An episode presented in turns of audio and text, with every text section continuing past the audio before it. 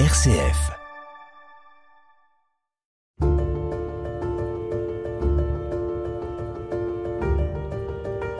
Bonjour, je m'appelle Véronique Alzieux et je suis journaliste à RCF. Quand on s'intéresse à l'histoire, on croise très vite l'histoire du christianisme et des personnages hors du commun. Après eux, quelque chose de fondamental avait changé. Je vous propose de rencontrer ces grandes figures dans une série de podcasts avec des spécialistes qui ont mené des travaux parfois de longue haleine et qui nous font découvrir la vie de ces chrétiens qui ont changé l'histoire. Icône, légende, chef de guerre ou prophète, Jeanne d'Arc alimente depuis des siècles toutes sortes de croyances, de dévotions ou de récupération politique. Alors comment démêler le faux du vrai, la légende de l'histoire? Comment comprendre le rôle que Jeanne a véritablement joué dans la France du XVe siècle? Eh bien en donnant la parole à l'historien Philippe Contamine, il était professeur émérite à la Sorbonne et il nous a quittés en janvier 2022. Cet éminent médiéviste était aussi un grand connaisseur de Jeanne d'Arc. En 2012, il avait dirigé une histoire et dictionnaire de Jeanne d'Arc paru chez Robert Laffont. Alors à travers ce podcast, nous rendons hommage à ce grand historien dont l'œuvre aura contribué à mieux comprendre qui est Jeanne d'Arc. Dans une lettre de Perceval de Boulainvilliers, conseiller et chambellan du roi, on apprend qu'elle serait née en 1412, peut-être le 6 janvier, à Domrémy. C'est un petit village situé en Lorraine, à l'ouest du département des Vosges. À cette époque-là, il y a une quarantaine de feux dans ce modeste village, ce qui signifie une quarantaine de familles, dont celle de Jeanne on voit effectivement que parmi ces 40 feux, il y avait probablement des feux misérables, comme on disait à l'époque. Et puis, il y avait une sorte de petite élite, mais pour un village de 200 habitants. Et donc, il est probable que euh, la famille de Jeanne d'Arc appartenait aux 10% au-dessus de, de ce village. Mais euh, c'est pas grand chose. Ça hein. fait pas de des gens riches. C'est pas des gens riches. Ce sont des gens qui vivent de leur labeur. Voilà, ils ont des terres, ils ont peut-être euh, deux, trois vaches, un cheval à la limite, une basse-cour, quelques moutons, etc. Mais enfin, ce sont des petites gens, de simples gens. On se moque d'elle, parce que c'est une fille très pieuse. On se moque d'elle surtout à partir, semble-t-il, de 1425, à partir du moment où elle a eu sa révélation. Et donc, euh, c'est pas simplement ses voix, mais également des apparitions. Et donc à partir de ce moment-là, puisque ses voix lui disent d'être une, jeune fille sage, pieuse, etc., elle devient de plus en plus, comme on dirait, dévote. Ses voix lui commandent, dit-elle, quelque chose de plus en plus précis et sont de plus en plus pressantes. Voilà.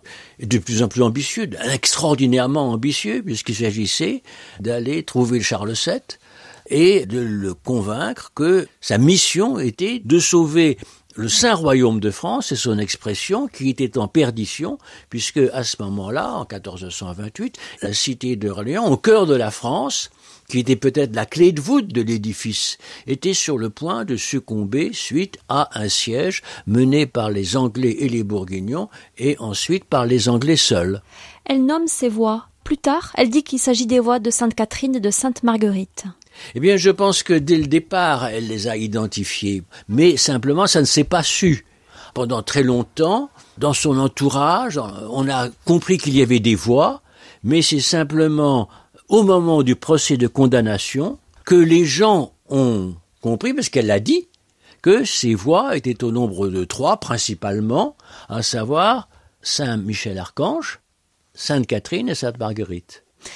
Aller voir le roi de France, ça ne se fait pas comme ça.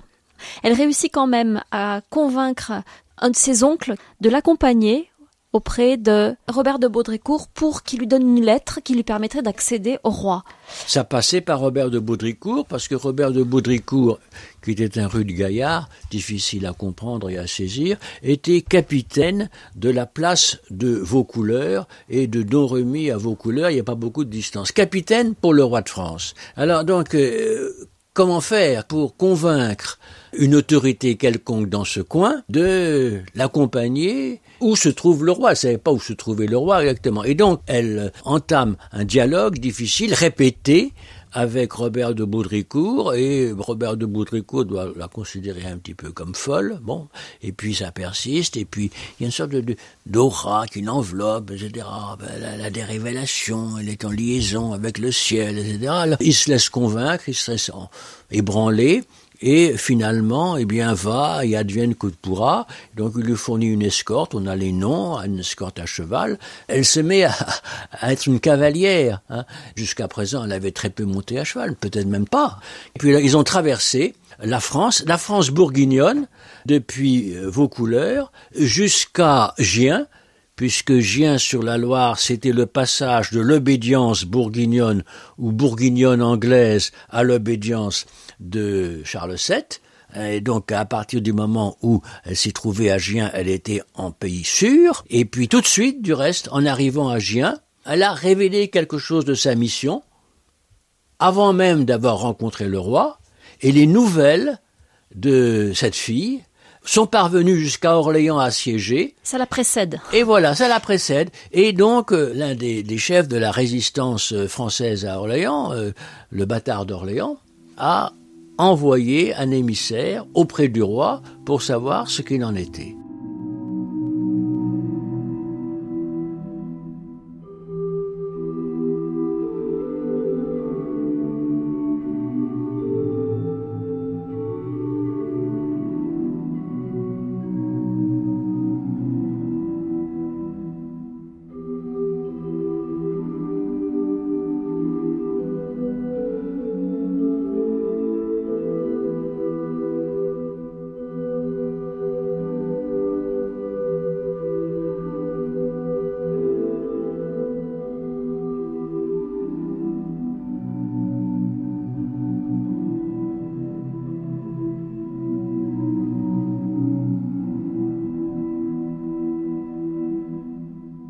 Alors moi, je voudrais quand même revenir sur euh, cette rencontre avec Robert de Baudricourt qui ouvre la voie à Jeanne d'Arc quand même.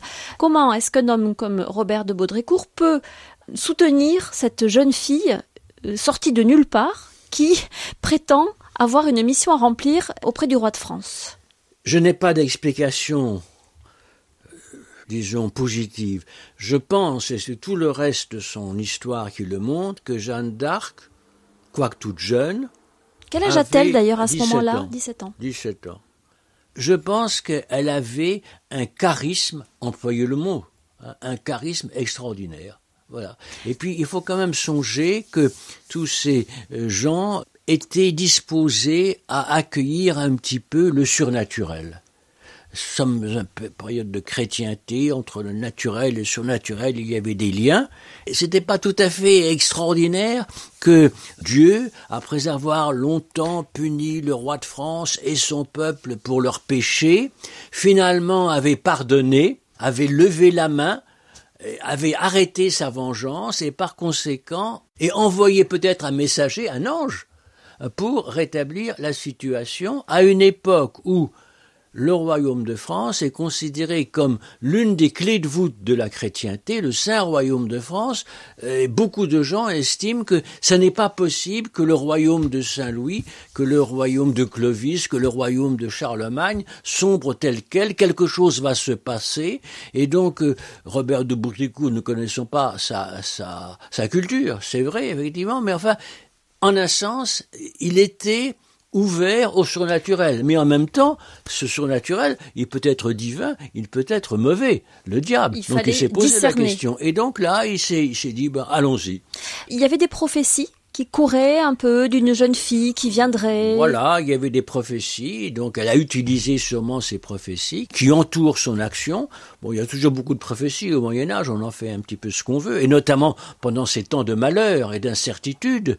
Et donc euh, Jeanne d'Arc s'est présentée comme annoncée par un certain nombre de prophéties, et puis Jeanne d'Arc s'est présentée aussi comme une prophétesse, et ce qui est plus remarquable encore, peut-être, c'est que c'est une prophétesse qui annonçait des choses euh, positives, la levée du siège d'Orléans, aller sacrer le roi de France à Reims, libérer le duc d'Orléans qui était prisonnier en Angleterre depuis Azincourt, et puis même euh, libérer Paris, libérer Paris. On avait envie d'y croire. Et là, on, on avait envie d'y croire, Elle disait tout cela, et en plus elle disait c'est moi qui va le réaliser. Donc elle prenait véritablement tous les risques, pour ainsi dire. Et donc c'est cette ambiance spirituelle, presque messianique, dans laquelle Jeanne déploie sa personnalité, elle use de tous ses ressorts. Peut-être y a-t-il un entourage clérical qui l'a aidé dans cette formulation. Ce ne peut pas dire que ce soit tout à fait exclu. C'était l'idée d'Anatole France qui n'est pas complètement à écarter. On s'assure euh, au passage que c'est bien une femme. Voilà on s'est interrogé. On s'est interrogé sur Jeanne d'Arc dès le départ. On continue à s'interroger sur elle. Et par conséquent, il y avait euh, tout un clan qui disait, après tout, euh, c'est peut-être de l'imposture. Hmm, une mythomane, une folle. Euh, est-ce qu'elle n'est pas une démente parce que euh, les gens quand même n'étaient pas complètement déraisonnables? Et finalement, il y a eu un temps d'épreuve, même deux temps d'épreuve à Chinon et puis à Poitiers, où on l'a interrogée, où on l'a scrutée, observée, épiée jour et nuit. Elle a fait des réponses euh, aux uns et aux autres et ça s'est révélé positif. Et donc, l'intuition de Robert de Baudricourt, qui a, opéré le même processus plus rapidement en amont, s'est trouvée vérifiée lors de la rencontre avec euh, Charles VII. Jeanne d'Arc est bien une femme, oui. mais elle opte pour euh, une tenue et une allure d'homme. Oui. Elle fait couper ses cheveux, elle monte à cheval comme un homme, oui. et on l'appelle la pucelle. C'est une vierge qui le restera. Elle a d'ailleurs rompu des fiançailles. Au Moyen Âge, c'est quelque chose qui a énormément de poids, une femme vierge. Tout à fait, tout à fait.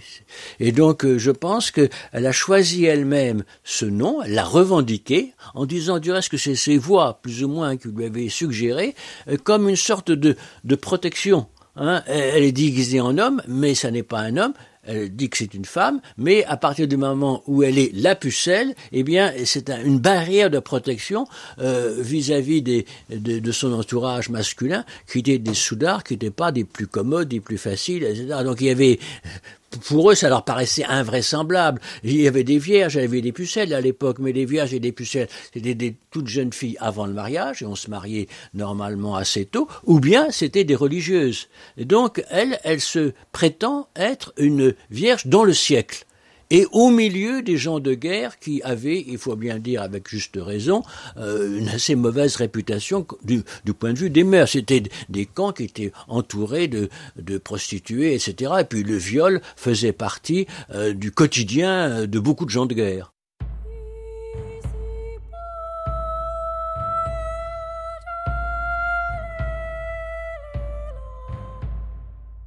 Et pour comprendre Jeanne, eh bien, il faut comprendre le contexte. Et il faut bien admettre que ce contexte n'est pas simple, puisque la fin du XIVe et le début du XVe siècle sont marqués par la guerre de Cent Ans. Les Français n'en finissent plus de se battre contre les Anglais. Alors pourquoi? Eh bien, au début du XVe siècle, le roi de France Charles VI devient fou, mais il ne peut pas être complètement écarté du pouvoir. C'est alors qu'Henri V Lancastre, roi d'Angleterre, un homme particulièrement intelligent et très bon stratège, décide de profiter de cette faiblesse et de la division de la Maison de France pour tenter sa chance. La guerre, qui avait débuté en 1337, reprend donc de plus belle. Du côté français, des rivalités à l'intérieur du royaume empêchent une union entre des forces vives qui sont pourtant globalement anti-anglaises. Une de ces rivalités se concrétise par le meurtre de Jean sans peur, duc de Bourgogne, que le futur Charles VI est accusé d'avoir commandité. Le successeur de Jean sans peur se rapproche des Anglais et signe un traité, le fameux traité de Troyes en Champagne, en 1420. Ce traité est très important puisqu'il stipule que Charles VI, le Fol, resterait roi de France jusqu'à sa mort et après lui, il y aurait un roi de France et d'Angleterre Henri V Lancastre, un roi avec en quelque sorte une double nationalité. Mais le traité de Troyes rencontre bien sûr des résistances, parce que pour beaucoup cela signifie qu'il n'y aurait plus véritablement de roi de France. Quoi qu'il en soit, Henri V meurt prématurément et en attendant que Henri VI ait l'âge de lui succéder, eh bien on met en place une double régence, une en Angleterre et une en France. En France, elle est assurée par Jean, duc de Bedford. Ça reste très compliqué en France, parce qu'il y a les Bourguignons, il y a aussi le duché de Bretagne, qui fait partie du royaume de France, mais qui a sa propre politique, et puis il y a donc la France de Bedford, celle de l'union des deux couronnes, franco-anglaise, et puis il y a la France de Charles VII, que les Anglais surnomment le roi de Bourges par dérision, celui-là même que Jeanne d'Arc fera sacrer à Reims en 1429. Le 22 mars 1429, Jeanne d'Arc adresse une lettre aux Anglais qui encerclent Orléans. Dans cette lettre, qui est d'un aplomb incroyable, elle explique aux Anglais qu'il ferait mieux de se rendre et elle se déclare chef de guerre.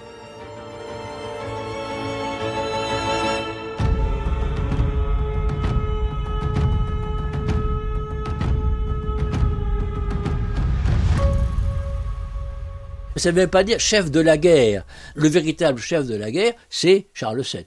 Et alors, Jeanne d'Arc se situe, si vous voulez, entre un chef de guerre et un capitaine. Mais en réalité, euh, elle n'a pas eu véritablement de compagnie. Il avait son petit entourage, son petit noyau, et par contamination, il y avait des tas de gens qui la considéraient comme moralement leur chef. Même les seigneurs de guerre aguerris. Les seigneurs euh, de guerre, ils n'étaient sûrement pas très très contents. Ils devaient quand même être un peu sceptiques, non À la fois sceptiques, et quand, une fois qu'elle a réussi, et une fois qu'on a vu sa popularité qui était immense, ils ont été jaloux. Ils se battaient courageusement depuis des années et des années. C'était vraiment des durs à cuire, les laïrs, les potons et quelques autres. Et cette petite jeune fille, elle arrive et elle dit, je vais vous dire ce qu'il faut faire. Alors ce qui est étonnant, c'est une lettre, un courrier qu'elle envoie aux Anglais d'un aplomb incroyable donc cette fameuse lettre du 22 mars 1429 adressée au roi d'Angleterre, à Bedford, adressée aux chefs anglais entourant Orléans, et puis également aux hommes d'armes et aux archers anglais. Et donc elle leur dit tout simplement, je suis là au nom de Dieu, je suis chef de guerre, le royaume de France, ça n'est pas pour vous, Dieu a décidé que le royaume de France était à Charles, Dieu l'a décidé. Si vous continuez, eh bien, vous serez massacrés. Donc la seule solution véritable pour vous, c'est de retourner en Angleterre incroyable lettre de défi du 22 mars, évidemment, a provoqué dans un premier temps de la dérision chez l'adversaire, et puis dans un deuxième temps, eh bien, c'est devenu un, manifeste d'une très grande ampleur. Et alors cette lettre, qu'on peut lire comme une sorte de critique de Jeanne d'Arc, regardez cet orgueil, cette présomption, etc., puis tous les meurtres qu'elle annonce, homicides, etc. Et c'est pour ça que lors du procès de condamnation, la lettre se trouve reproduite à charge comme un élément de la série d'accusations qu'on lui fait. En même temps, dans son propre camp, cette lettre est considérée au contraire comme la preuve qu'elle est l'envoyée de Dieu. Elle sait écrire, Jeanne d'Arc? Non, elle ne sait pas. On pense qu'elle a dicté la lettre? Elle a dicté, est-ce qu'elle a dicté telle qu'elle? Est-ce qu'il y a eu des reprises? Est-ce qu'il y a eu un aménagement? Ça porte sa marque quand même. Le fait qu'elle est mal composée, fait penser que ça n'est pas un secrétaire, un, homme d'église, un homme de plume qui l'a rédigé de façon articulée, progressive, etc., mais que ça traduit son sentiment et son indignation.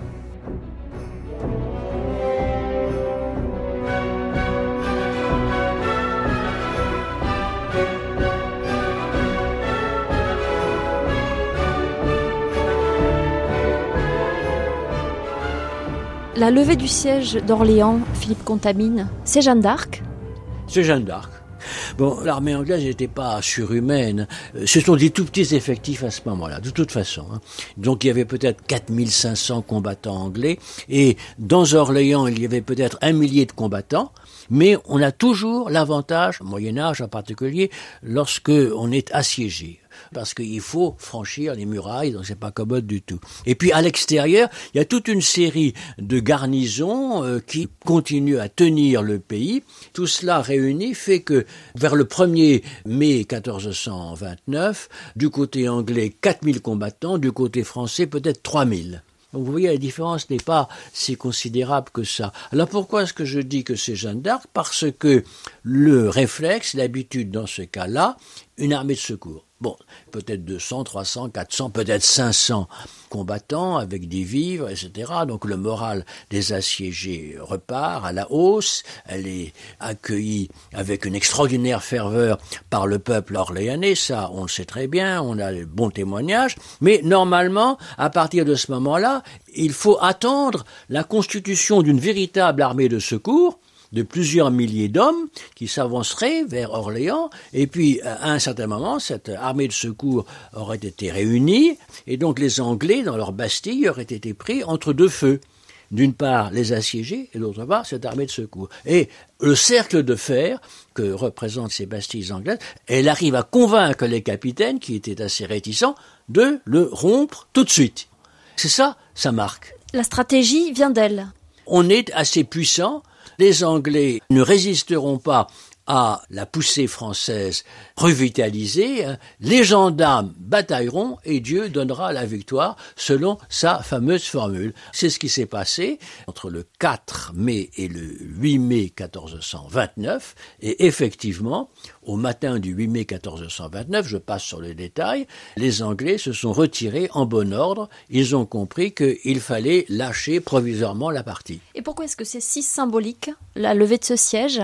Parce que tout pouvait s'écrouler si Orléans euh, succombait. C'est ça le, problème. Et puis un renversement complet de, de perspective après des échecs répétés. Deux ans plus tôt, il y avait eu la levée du siège de Montargis qui annonce, pour ainsi dire, la levée du siège d'Orléans. Et puis ensuite, en 1430, il y aura la levée du siège de Compiègne un élément important dans le déroulement de la guerre à cette époque, c'est ce sont les raids, des expéditions, etc. Et puis ce sont les batailles rangées. Donc la guerre de siège est un élément fondamental des figures de la guerre à cette époque parce qu'il s'agit de conquérir un pays, et notamment la France, ville après ville. Une ville sera conquise et puis toutes les autres finalement comprendront qu'il n'y a plus rien à faire et ouvriront leurs portes au jeune roi Henri, roi de France et d'Angleterre, viendra visiter ces sujets de France. L'objectif de Jeanne d'Arc, Philippe Contamine, c'est le couronnement de Charles VII à Reims. Premièrement, la levée du siège d'Orléans. Elle dit que c'était là son signe. Le signe, c'est un terme très fort qu'on trouve dans l'écriture, c'est-à-dire des sortes de miracles qui attestent qu'elle est bel et bien venue au nom de Dieu. La preuve que je suis l'envoyé de Dieu, ce sera la levée du siège d'Orléans. Je manifesterai mon signe à Orléans. Et puis deuxième étape, faire sacrer et couronner le roi de France à Reims, il faut qu'un roi de France reçoive l'huile de la Sainte Ampoule, considérée comme une huile miraculeuse en provenance du ciel directement à l'époque du baptême ou de sacre de Clovis, à Reims parce que c'est là que le roi de France doit se faire sacrer et couronner par l'archevêque de Reims, qui se trouve être un des conseillers principaux de Charles VII, Regnault de Chartres. Donc tout y est. Mais il faut imaginer, disons, l'audace, parce que Reims se trouve en plein territoire anglo-bourguignon.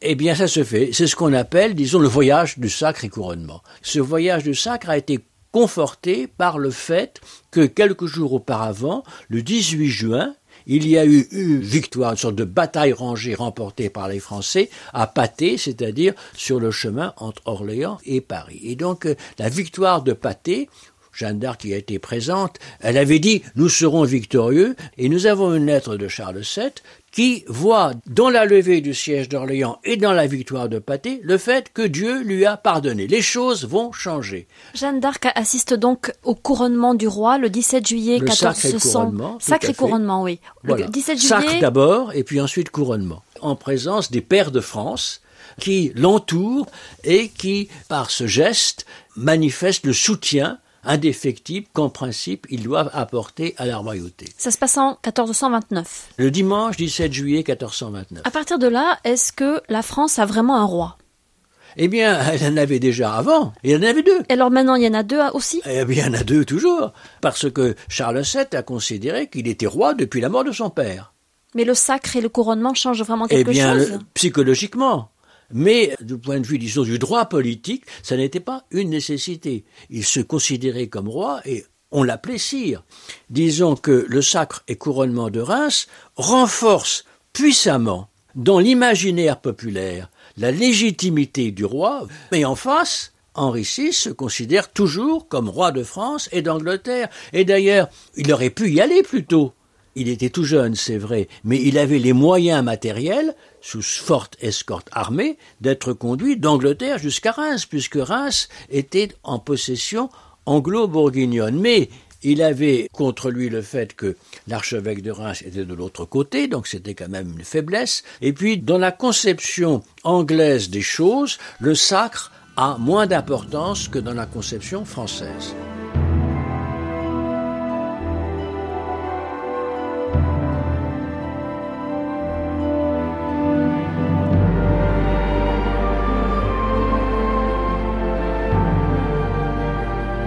Vient l'épreuve, le désenchantement. Après l'épopée qui vient d'être racontée, Jeanne d'Arc est faite prisonnière.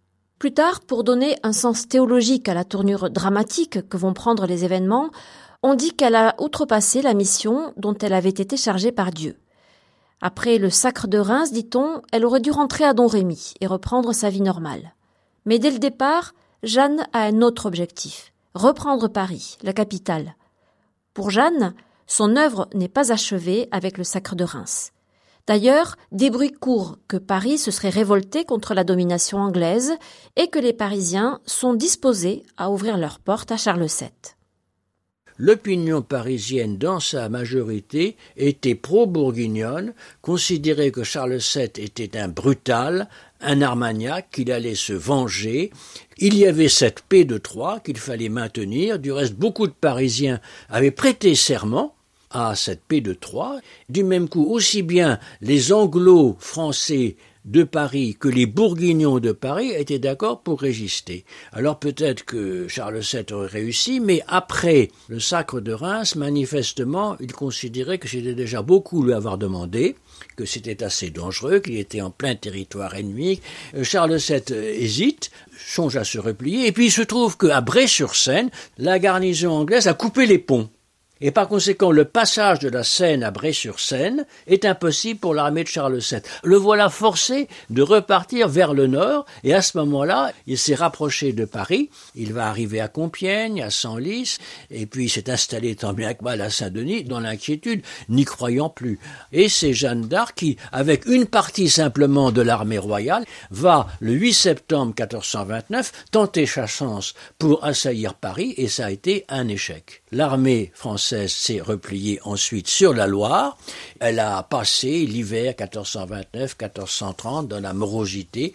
Elle était là dans le château de Sully, se demander ce qui se passait. Et puis elle a appris que les Anglo-Bourguignons contre-attaqués, ils allaient tenter de reprendre la ville de Compiègne sur l'Oise. Et c'est à ce moment-là qu'elle est partie au secours de ceux qu'elle appelle ses bons amis de Compiègne. Elle est arrivée le 21 mai 1430 et donc elle a dit, on va refaire l'opération d'Orléans, on va briser le cercle des assiégeants qui est en train de se mettre en place. Et donc il y a une sortie de sa part, et c'est à l'issue de cette sortie qu'elle a été faite prisonnière au soir du 23 mai 1430. Nous avons des données très exactes sur les circonstances de sa capture. Et donc c'est ainsi qu'elle était devenue prisonnière de guerre de Jean de Luxembourg, seigneur de Beaurevoir, qui était d'un des capitaines de l'armée bourguignonne. Qu'est-ce qu'on fait d'elle?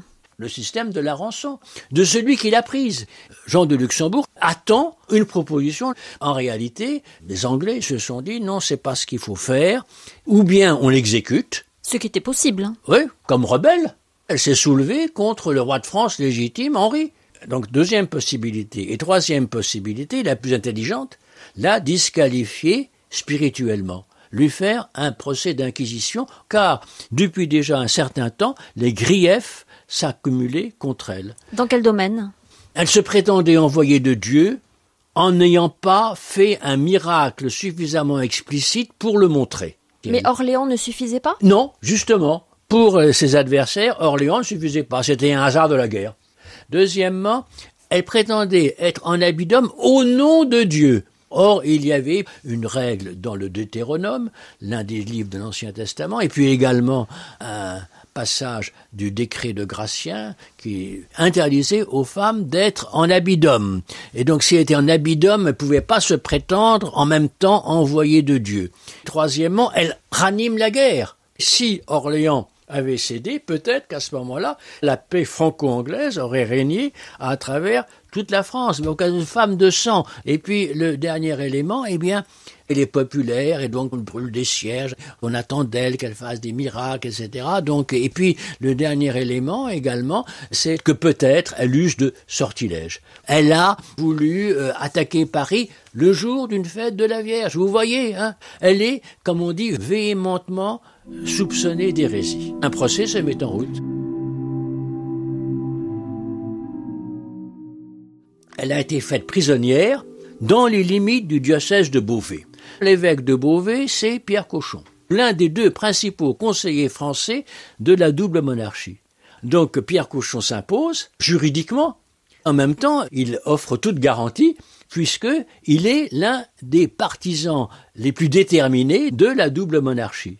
Ça a toute l'apparence d'un beau procès. Il faut que les formes soient respectées. Ça dure combien de temps? Quatre mois ce qui est quand même très long pour un procès de cette époque-là. Et donc, euh, Cochon a voulu s'entourer de toutes les précautions et surtout, il a voulu consulter le maximum d'autorités, c'est-à-dire le maximum de gens de savoir, de gens d'église, plus titrés les uns que les autres. Et ces sommités, il les trouve en Normandie il les trouve également à l'Université de Paris, engagés dans le processus de la France anglo-française. Les universitaires de Paris pensaient que c'était pas possible que Dieu ait envoyé cette fille. Il y avait cette solution du traité de Troyes. Elle allait contre cette solution.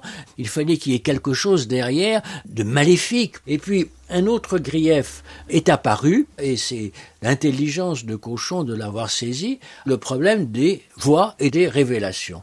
Jeanne d'Arc, je résume en substance, a dit Je me soumets en tout à l'Église, sauf mes voix. Vous n'avez pas compétence sur mes voix. C'est un secret mystique entre Dieu et moi. Et la formule Dieu premier servi, ça veut dire que l'Église vient après ce lien mystique entre Dieu et elle, nul n'en est juge. Mais c'est ça qui la condamne.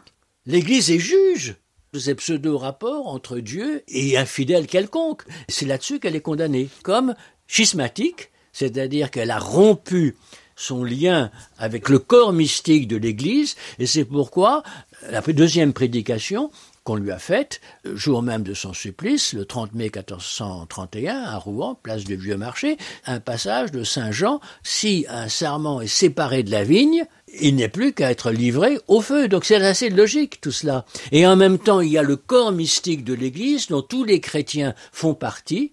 Et à partir du moment où une partie de ce corps est empoisonnée par l'hérésie, par le diable, eh bien, pour sauver le reste du corps, il faut couper le membre. Alors Jeanne d'Arc, elle a dit, vous n'êtes pas l'Église, parce que vous êtes mes juges, mais vous êtes en même temps partie prenante à un processus contre lequel je m'élève. Menez-moi au pape et je lui expliquerai que ça n'est pas strictement de sa compétence. Peut-être que même le pape n'a pas compétence pour juger, disons, ce lien extraordinaire, personnel qu'elle a avec Dieu par l'intermédiaire de ses anges et de ses voix.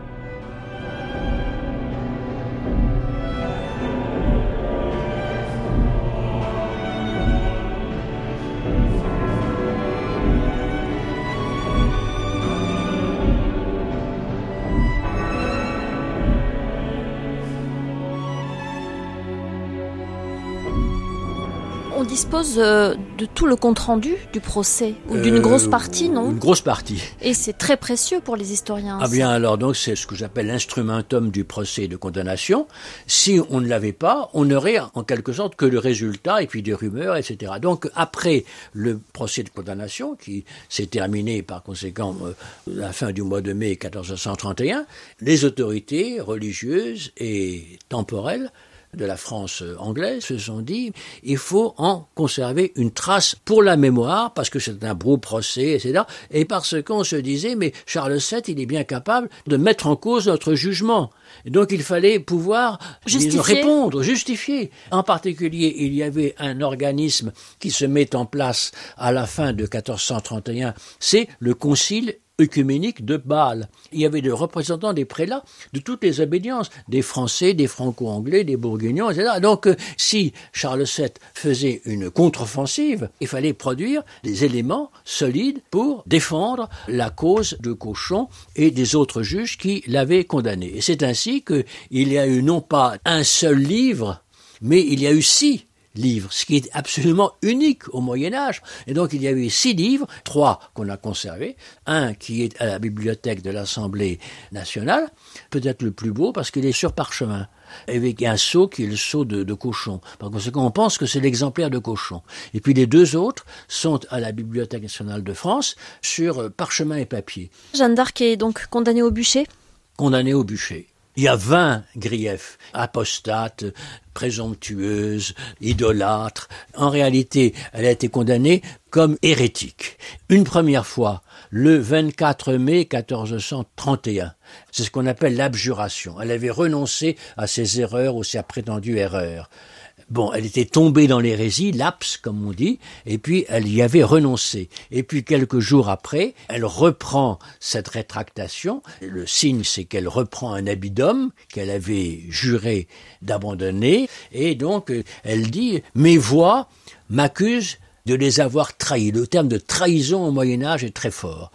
Deuxième procès, procès de relapse, et là, il n'y a plus rien à faire, elle est jugée définitivement. L'Église ayant horreur du sang, elle livre la coupable au bras séculier, comme on dit, et c'est le bras séculier, après une sorte de jugement expéditif, qui la condamne au feu. Jeanne d'Arc est très jeune, et l'on pourrait penser que sa personnalité est simple, assez monolithique. Ce n'est pas l'avis de Philippe Contamine, qui essaie de dresser pour nous un portrait de Jeanne d'Arc. Elle avait manifestement une intuition, une intelligence hors du commun.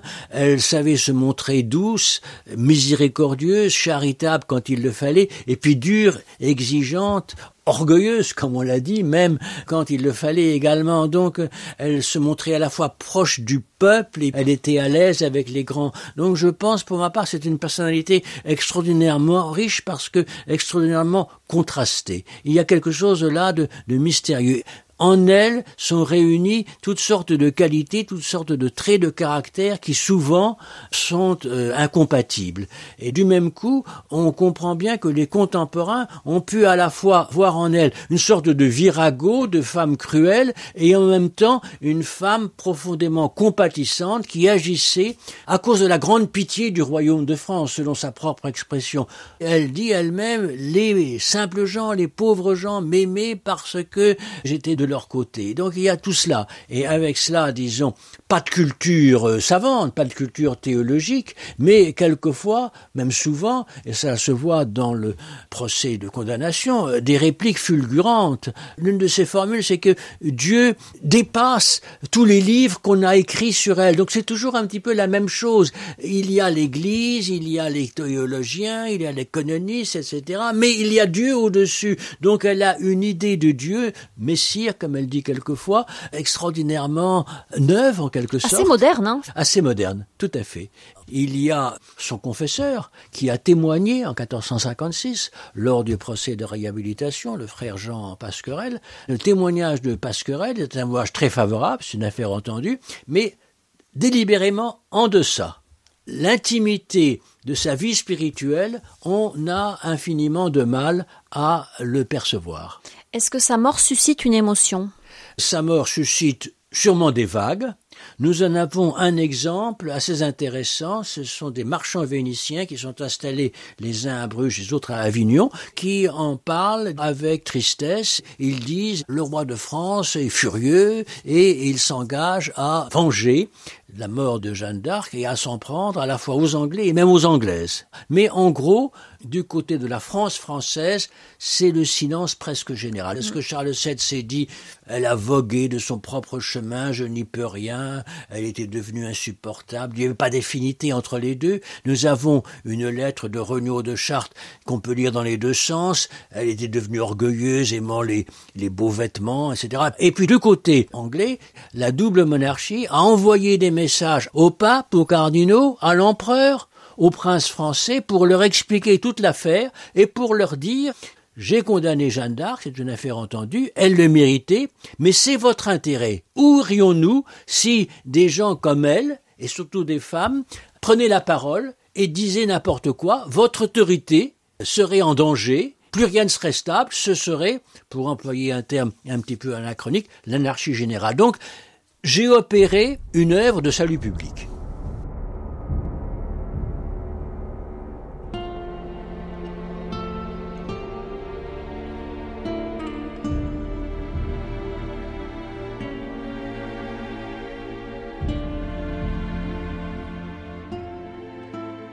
Philippe Contamine, vous avez fait à plusieurs reprises la distinction entre le procès de condamnation et le procès de réhabilitation qui intervient finalement assez rapidement après la mort de Jeanne d'Arc 25 ans, hein. c'est quand même un temps. 25 ans. Il aurait pu intervenir plus tôt. Il aurait pu intervenir plus tôt? Ah oui, je le crois, il aurait dû. Moi, je pense que quand même Charles VII a été quand même un petit peu étrange de ne pas avoir posé ce problème, au moins au Concile de Bâle parce que son honneur était pour ainsi dire engagé. Mais c'est simplement à partir de 1450 que les choses commencent à se mettre en place.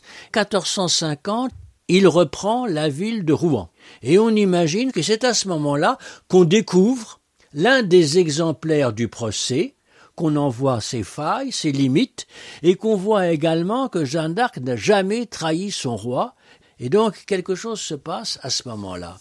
Alors à partir de 1450, le climat politique est différent, et on convainc Charles VII qu'il ne peut pas permettre qu'on dise qu'il doit son trône à une hérétique, à une sorcière. Et on a cette idée assez géniale, c'est à la famille de Jeanne d'Arc d'agir, parce que son honneur est entaché, et donc on fait agir la mère de Jeanne d'Arc, qui était encore en vie, Isabelle Romé, et puis les frères de Jeanne d'Arc, Jean et Pierre. Donc vous voyez-vous, ce groupe familial est derrière la réouverture du procès de condamnation. Le pape Calixte III donne l'autorisation, il a demandé des avis de juristes de son entourage qui ont regardé le procès, qui ont dit effectivement Jeanne d'Arc avait appelé au pape. Par conséquent, vous voyez qu'elle reconnaissait son autorité. Tout cela fait que le pape désigne des juges pour rouvrir le procès en France. Et le principal d'entre eux, c'est Jean Juvénal des Ursins, archevêque de Reims. C'est ainsi que le procès se rouvre en 1455, accompagné d'une série de mémoires très intéressants, montrant toutes les faiblesses du procès de condamnation. Et donc avec tout ce bagage, le procès intervient et à la différence du procès de condamnation où il y a eu des témoignages sont restés anonymes et ont disparu, il y a des témoins qui sous serment attestent de ce qu'a été Jeanne à Domremy, à Vaucouleurs, à Toul, à Orléans, à Paris et donc euh, ces témoins, plus d'une centaine, sont évidemment extrêmement précieux sur l'enfance de Jeanne, sans quoi on ne la connaîtrait pas, et puis ensuite sur la façon dont on a pu, 25 ans après, la juger, l'apprécier, la comprendre, etc. Donc il y a le duc d'Alençon, il y a Raoul de Gaucourt, il y a Jean Dolon, il y a également Dunois, bâtard d'Orléans, et puis il y a des témoins de l'enfance, donc on a tout bien considéré, eh bien on aboutit non pas à sa sanctification, ce n'était pas possible. On ne canonisait pas une simple fille des champs. Ça n'existait pas. Il n'y a pas de Bernadette Soubirou au XVe siècle. Alors la réhabilitation, Alors la réhabilitation, c'est en réalité l'annulation pure et simple du procès de condamnation. Non, elle n'était pas schismatique, non, elle n'était pas hérétique, sa condamnation a été unique, provoquée par des gens qui n'ont pas manifesté à son égard la charité auraient dû avoir envers une simple fille. Alors, quand on regarde notamment les mémoires que des théologiens considérables ont écrits à ce sujet, il y a des centaines de pages en latin, ces mémoires mettent l'accent sur plusieurs points. Le premier point, Jeanne d'Arc n'était pas parfaite. Elle avait peut-être des défauts, mais ses travers, ses défauts, ses manques concernaient les mœurs et ne concernaient pas la foi. Donc l'hérésie ne tient pas. Deuxième. élément, il faut que le doute profite à l'accusé. C'est un réflexe très moderne. Et puis troisièmement, ils reprennent un petit peu l'idée de Jeanne d'Arc, à savoir, même le pape, même le Conseil universel, ne sont pas juges objectivement de l'origine des voix et des révélations et des apparitions dont Jeanne se prétend avoir été le bénéficiaire. Là encore, il y a une sorte de secret et l'Église n'a pas compétence sur ce secret. Là encore, voyez-vous, il revendique sans le dire tout à fait une sorte de liberté de conscience. Donc c'est assez moderne. Mais on se dit que compte tenu de ce que disaient les voix, être sage, être pieuse, être dévote, conserver sa virginité, se battre pour le saint royaume de France, incite à penser que ces voix sont d'origine divine et non pas d'origine démoniaque. L'histoire de Jeanne d'Arc continue encore aujourd'hui. Tout à fait. Elle continue tout à fait. Ce qui me frappe, c'est qu'elle n'a jamais été oubliée. Sa mémoire a été entretenue dans des directions extrêmement variées. Elle parle encore aux gens. Et puis, il y a le fait que de très grands artistes, des dramaturges, des sculpteurs, des peintres, des musiciens, des cinéastes se sont inspirés de son histoire pour faire des œuvres très attachantes et parfois même des chefs-d'œuvre. Vous venez d'écouter Ces chrétiens qui ont changé l'histoire, un podcast produit par RCF qui vous propose pendant le carême de redécouvrir le parcours hors norme de grandes figures chrétiennes. Les épisodes sont disponibles sur notre site rcf.fr et sur toutes les plateformes tous les mercredis à 7h. Pour nous aider à faire connaître le podcast, n'hésitez pas à laisser votre avis, à le commenter et à le partager. Bonne écoute et à bientôt